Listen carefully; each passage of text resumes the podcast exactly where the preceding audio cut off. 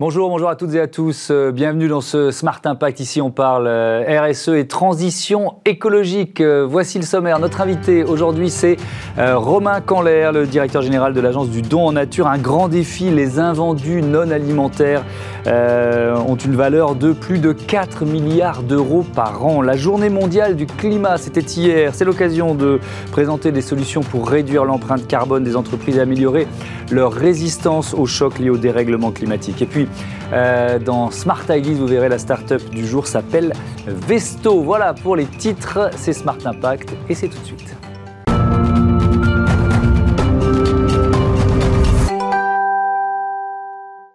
On découvre donc euh, l'agence du don en nature. Bonjour Romain Canler, bienvenue. Vous êtes le directeur général de cette agence créée en 2008. Euh, c'est quoi votre mission? C'est quoi la mission de l'agence? Alors, l'Agence de en nature, c'est effectivement une association reconnue d'intérêt général, mhm. créée, comme vous l'avez dit, en 2008, euh, dont l'objet est très simple finalement. Nous collectons des produits non alimentaires, le plus souvent invendus, pour les mhm. redistribuer à des associations de lutte contre la précarité et l'exclusion. Donc vous faites le lien entre les entreprises et les associations, en fait, qui n'étaient pas forcément connectées, c'est ça? Absolument, absolument. C'est vrai que l'agence du don en nature a vraiment ce rôle d'interface entre monde de l'entreprise et monde de l'association de manière générale. Hmm. Ça veut dire combien, si on regarde du côté des entreprises, c'est combien d'entreprises partenaires, de, de, quel secteur? Est-ce que tous les secteurs sont un peu concernés? Alors, nous collectons des produits dits de première nécessité, mais au hmm. sens large du terme produits d'entretien, produits d'hygiène, fournitures scolaires, vêtements, équipements de la maison de plus en plus. Nous collectons ces produits auprès de 150 à 200 entreprises chaque année environ. Ça va représenter à peu près 10 millions d'unités de produits. Donc on collecte ces produits et on va les redistribuer ensuite à 1300 associations mhm. de lutte contre l'exclusion et la précarité de tout type, aussi bien des associations appartenant à de grands réseaux type Secours Populaire, Secours Catholique, mhm. que des associations indépendantes à rayonnement plus local ou, régional. Oui, donc ça veut dire qu'il y a des associations un peu partout dans le pays qui sont, euh, qui sont concernées. C'est un, un maillage assez fin en fait que vous recherchez? C'est ça. Le but du jeu, c'est effectivement de toucher les personnes en situation de précarité matérielle. Mhm. Malheureusement, elles sont nombreuses dans notre pays, on le sait. Et donc, le but du jeu, c'est effectivement de mailler l'ensemble du territoire on est présent sur l'ensemble de la France métropolitaine, j'espère demain dans les territoires ultramarins. Et l'idée, c'est de couvrir ces associations avec l'aide de nos bénévoles. On a une cinquantaine de bénévoles très engagés qui mhm. font le lien entre les équipes de l'Agence de la Nature et ces associations. Cette précarité matérielle dont vous parlez, vous l'avez vu euh, croître euh, avec la crise Covid, malheureusement, oui. Oui. Le constat, vous le faites aussi. Bien évidemment, hein, comme euh, de nombreux acteurs associatifs ou, publics, on constate l'accroissement, le développement, malheureusement, de cette précarité. Alors, ce qu'il faut avoir en tête, c'est que ce phénomène de précarité matérielle, il a tendance à croître depuis un certain nombre d'années. Mm. En, gros, depuis une vingtaine d'années, on voit que la proportion de population française en situation de précarité matérielle, c'est-à-dire en difficulté d'accès à certains biens de première nécessité, mm. a tendance à croître. Alors, pas de manière exponentielle, mais elle croît régulièrement. Et effectivement, on a eu un coup d'accélérateur malheureusement avec le Covid et l'arrivée euh, auprès d'associations de publics qui fréquentaient peu ou pas ces acteurs, mhm. notamment les étudiants, on en a beaucoup parlé, mais aussi des travailleurs pauvres, travailleurs précaires. Mhm. Alors il y a deux études qui, euh, qui éclairent euh, l'évolution des dons de produits non alimentaires et puis aussi comment la loi AGEC euh, change et va changer la donne. une étude de l'ADEME sur la valeur des invendus, j'en parlais en titre, valeur des invendus, en 2019 c'est 4,3 milliards d'euros et 21% seulement de ces invendus sont, sont donnés. 4,3 milliards d'euros, euh, c'est 3% d'invendus, c'est ça, pour le secteur euh, non alimentaire C'est ça. C'est environ 3% effectivement d'invendus. Est-ce que c'est en hausse ou en baisse, ça? Alors, c'est plutôt en baisse. D'accord. que la précédente étude de l'ADEME, qui remonte aux années 2012-2013, mmh. euh, identifie à peu près 4,3% de valeur globale de produits mmh. invendus. Donc, on est passé à 3%, comme vous le rappelez. Donc, il y a plutôt une tendance positive qui est liée à la fois à une prise de conscience des entreprises, à une pression aussi médiatique et populaire sur le fait que détruire les invendus, c'est quand même relativement mal vu aujourd'hui. Et euh, effectivement, la loi anti-gaspillage économie circulaire que vous mentionnez vient quelque part accélérer cette tendance. Oui, alors qu'est-ce qui va changer au 1er janvier, justement? Alors concrètement, ce qui change à partir du 1er janvier et ce qui va progressivement se déployer dans un grand nombre de secteurs économiques, c'est le fait que la destruction d'invendus est désormais strictement prohibée, d'une part, et d'autre part, le don à des associations telles que les nôtres euh, devient la, la voie privilégiée pour euh, se, entre guillemets, débarrasser de ces invendus. parce que qu'est-ce qu'ils deviennent aujourd'hui? Ils sont incinérés, ils sont, enfin, tous ceux qui sont par distribués, quoi. Vous voyez ce que je veux dire Oui, bien sûr. comme vous le rappelez, donc il y en a déjà 20% qui partent en don, ce qui est déjà quand même significatif. Mmh. on en a une grande partie aujourd'hui qui sont recyclés. Et euh, malheureusement, on a encore une partie significative, alors c'est très variable selon les secteurs, euh, qui est détruite. Ouais, alors euh, les secteurs qui doivent progresser, vous, vous diriez quoi? Alors, je ne vais pas faire le procès de certains secteurs. Non, non, non, on parle de trajectoire. Globalement, trajectoire de, progrès, on dire ça comme ça. Ce qui est identifié notamment dans l'étude de l'ADEME, c'est que les produits culturels, par exemple, les, livres, sont des produits qui sont bien souvent recyclés, voire détruits. Alors, plus souvent recyclés, heureusement. Mmh. c'est vrai que c'est difficile de donner un livre. a priori, s'il n'a pas marché pour une certaine raison, il n'y a pas de raison de le donner à des, à des gens.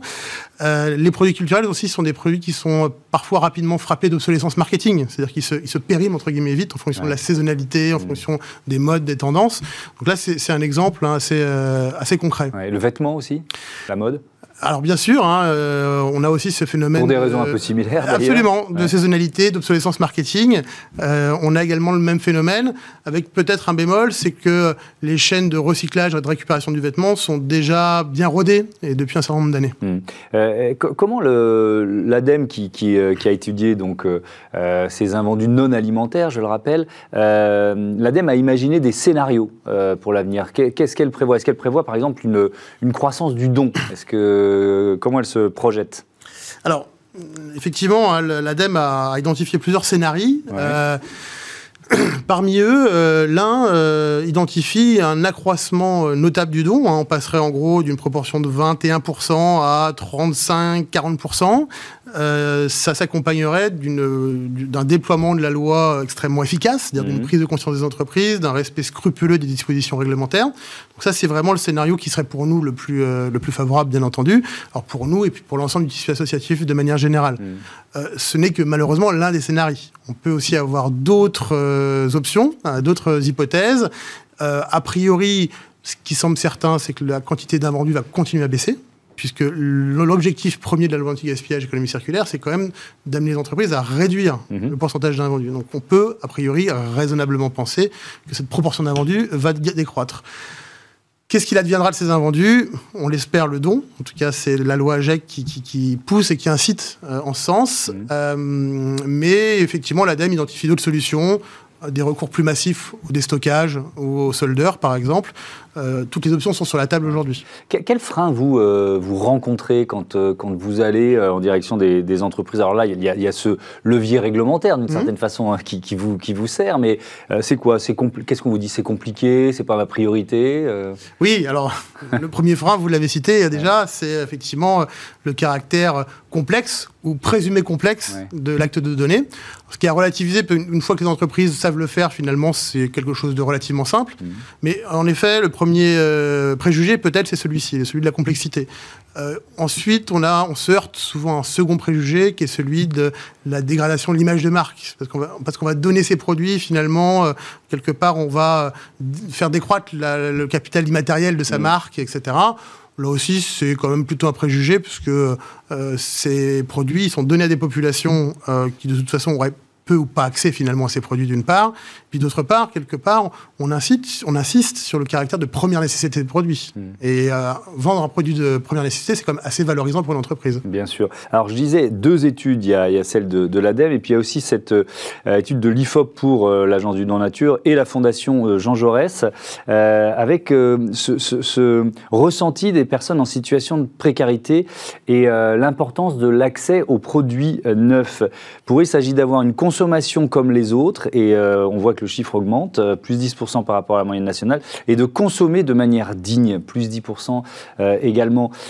ça semble une évidence, mais je trouve que c'est quand même très important de rappeler cette donnée. Oui, absolument, absolument. En fait, c'est simplement constater de manière assez évidente que dans une société de consommation telle que celle qu'on connaît aujourd'hui en France au début du XXIe siècle, mmh. bah, le fait d'avoir accès à certains produits, le fait de consommer, a une fonction intégratrice dans la société. C'est-à-dire que c'est quelque part, alors on pourrait le regretter éventuellement, hein, mais en tout cas, euh, le fait d'avoir accès à certains produits, c'est ce qui crée aussi du lien social, ce qui est facteur d'intégration dans, la société. Mmh.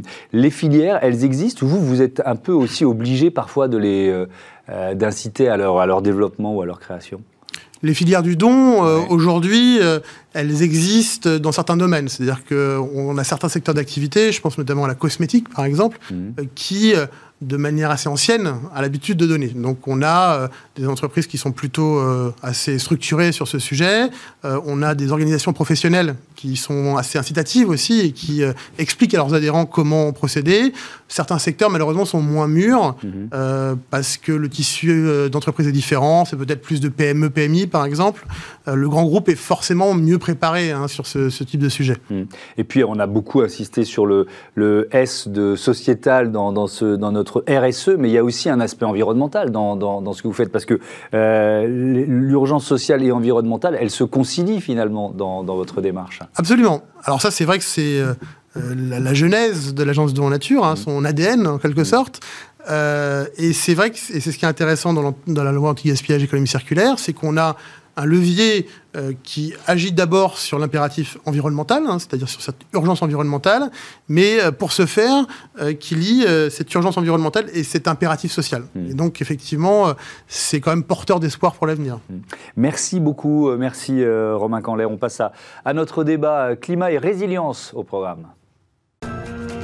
Retrouvez le débat de Smart Impact avec Veolia.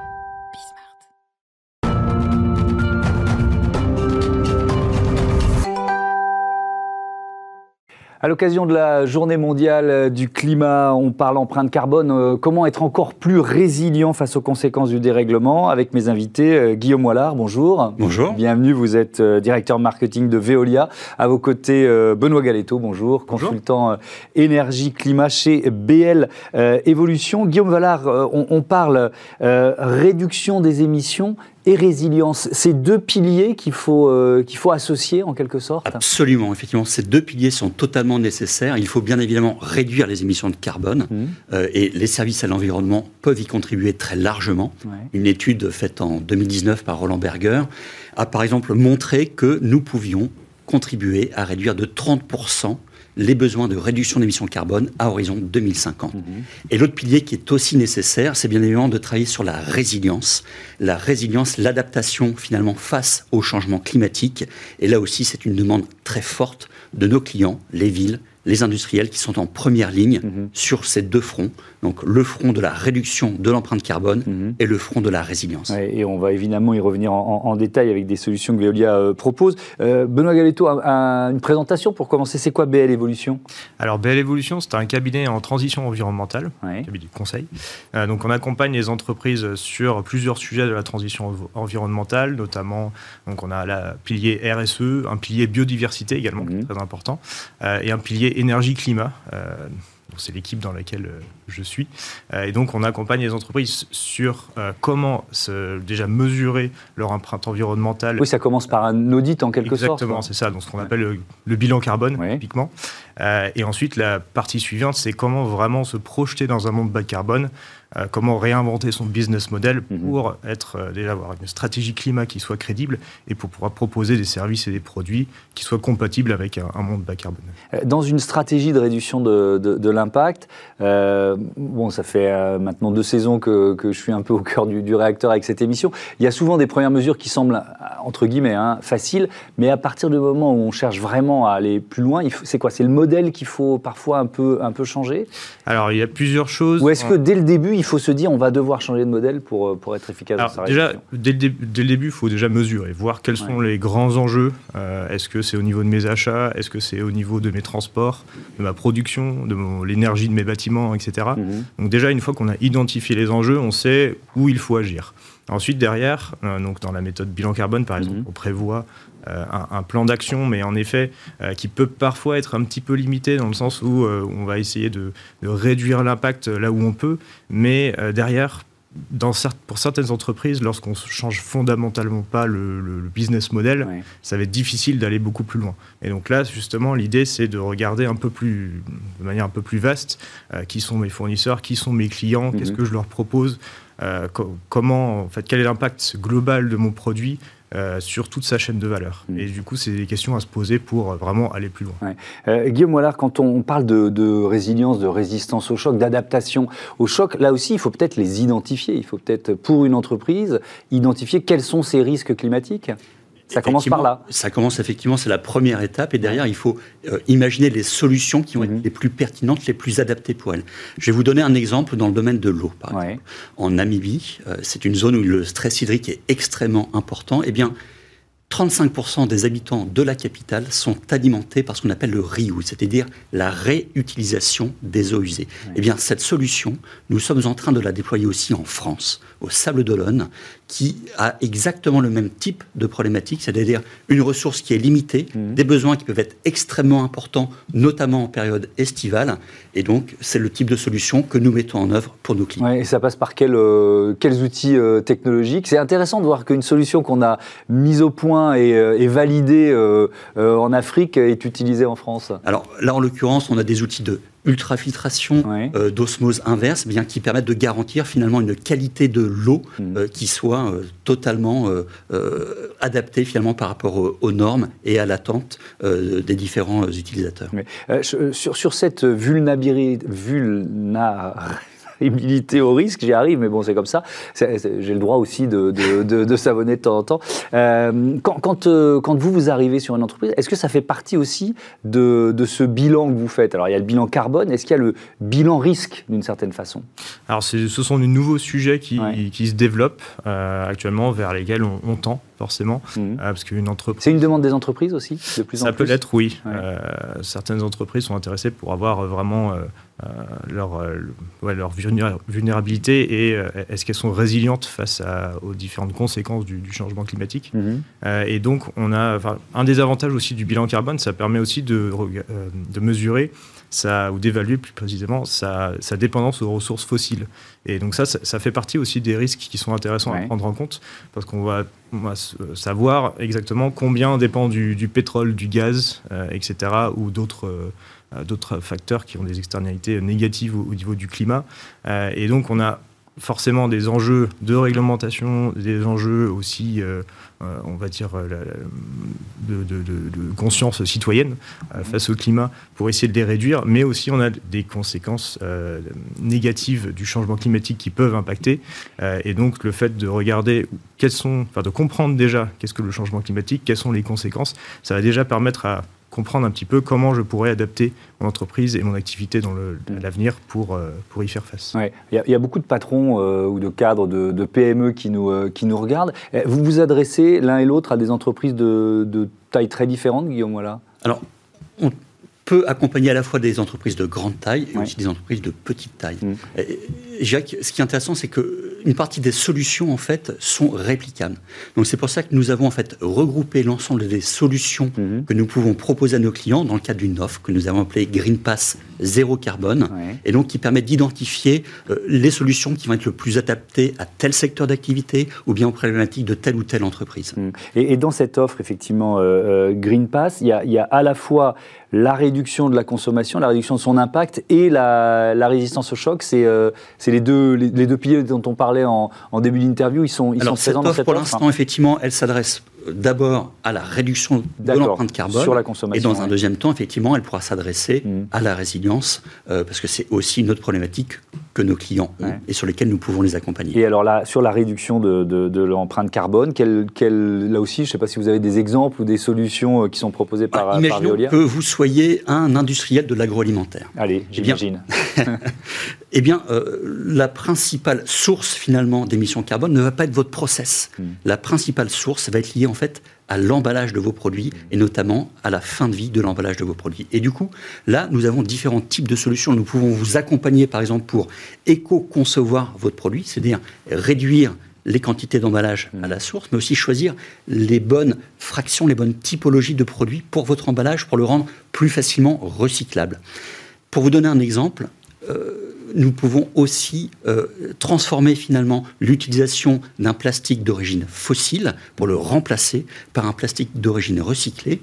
Juste pour donner un ordre de grandeur, dans ce cadre-là, vous allez diviser par 4, par 4 l'empreinte carbone liée au packaging de votre produit. Oui, on se pose souvent la question de l'investissement. Alors, vous l'avez évoqué, ça va au-delà du retour sur investissement, mais c'est un, un, investissement qui peut être lourd. Et, je vous pose la question parce que quand on est patron d'une PME, on peut être un peu plus hésitant. Vous voyez ce que je veux dire? Bah, Effectivement, et c'est pour ça que nous, on voit de plus en plus des clients qui s'engagent dans une nouvelle démarche, une démarche beaucoup plus partenariale. C'est-à-dire qu'ils hmm. attendent d'acteurs euh, tels que Veolia, en fait, la capacité à les accompagner pour transformer aussi euh, leur économie, pour transformer finalement leur activité, bah, par exemple pour basculer euh, d'une énergie euh, qui soit euh, alimentée par du charbon ou par des énergies fossiles, pour basculer vers une énergie qui va mixer de la biomasse et par exemple des CSR, donc des combustibles solides de récupération. Hmm. Euh, Guillaume Galito, justement, quand euh, vous devez convaincre euh, un, patron de PME qui est, voilà, qui est un peu hésitant, quels arguments vous employez prioritairement? Alors déjà, c'est quelque chose qui est dans l'air du temps. c'est comme, c'est un peu comme Internet l'an 2000. si on s'y met pas, en fait, on peut pas passer à côté. Exactement, on peut hmm. pas passer à côté. Euh, donc c'est quelque chose qui, grandit progressivement à la fois du point de vue euh, des, du marché, euh, c'est-à-dire que vous avez énormément de, clients qui sont de plus en plus sensibles à ce genre de, de sujet. on a également le, côté réglementaire qui bien sûr évolue dans, dans ce sens-là. donc déjà ces, enjeux-là sont assez... Ça, pousse à agir. Et il y a un côté aussi employabilité enfin plutôt emploi, euh, pardon, euh, des, jeunes talents et, avoir une bonne image de, l'entreprise. Ça, ce sont des choses qui sont vraiment assez structurantes pour, pour une entreprise pour, pour demain. Donc en fait, l'idée, c'est réfléchir à à quoi ressemble mon entreprise dans, le monde de demain. C'est vraiment important. Mais d'ailleurs, peut-être que ma question est totalement obsolète. Est-ce qu'il y a encore des patrons de PME qui sont réticents Ou est-ce que finalement, c'est pas plutôt l'inverse? On est tous en train de se dire, mais il faut que je, il faut que je la fasse, cette, cette transition RSE Oui, tout le monde, forcément, tout le monde veut la faire. Après, c'est aussi une question de, moyens. Euh, et euh, il y a des objectifs court terme, il y a des objectifs long terme. Donc, c'est vraiment L'enjeu principal, il est vraiment à inscrire les, enjeux climatiques et environnementaux aussi au sens large, parce qu'il n'y a pas que le climat, hein, il y a aussi biodiversité et d'autres enjeux, euh, et inscrire ces enjeux-là réellement dans la stratégie de l'entreprise pour arriver à, réfléchir à, comment dire, quelle est ma valeur ajoutée dans un monde bas carbone, en quelque sorte. Ouais. Et alors, je, reviens à la, à la, vulnérabilité face aux risques euh, climatiques.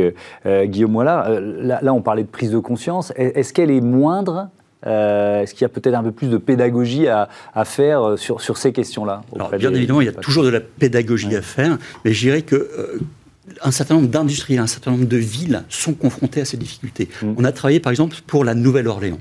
La Nouvelle-Orléans, euh, des ouragans Katrina, qui ont mm. eu un impact phénoménal. Eh bien, nous avons travaillé pour euh, développer des solutions de résilience pour rendre par exemple leur système de gestion de l'eau résilient face à des ouragans du type de Katrina. Mm. Et euh, donc ça, supposait quoi en, termes d'infrastructure là aussi Ça supposait en fait de repenser finalement les infrastructures, euh, de développer un certain nombre de, de, solutions, par exemple pour éloigner euh, un certain nombre d'armoires électriques, euh, des niveaux d'eau euh, qui pourraient être importants en période d'ouragan ou de surélévation de, de l'eau. ça passe aussi par avoir des systèmes de secours. Et par exemple, notre exemple toujours aux États-Unis, en Californie, nous avons une station d'épuration qui est autonome en matière d'électricité. C'est-à-dire que nous avons développé des solutions avec du biogaz, nous avons développé des solutions euh, avec du photovoltaïque, ce qui fait que le jour où le réseau électrique tombe en Californie, eh bien, la station d'épuration peut continuer à fonctionner et assurer son service. Merci beaucoup, merci à, tous les deux d'être euh, venus euh, présenter ces solutions. C'était très concret autour de, du climat et de la résilience face aux risques climatiques. on passe à Smart Ideas, zoom sur le secteur de la restauration tout de suite. Smart Ideas avec BNP Paribas. Découvrez des entreprises à impact positif.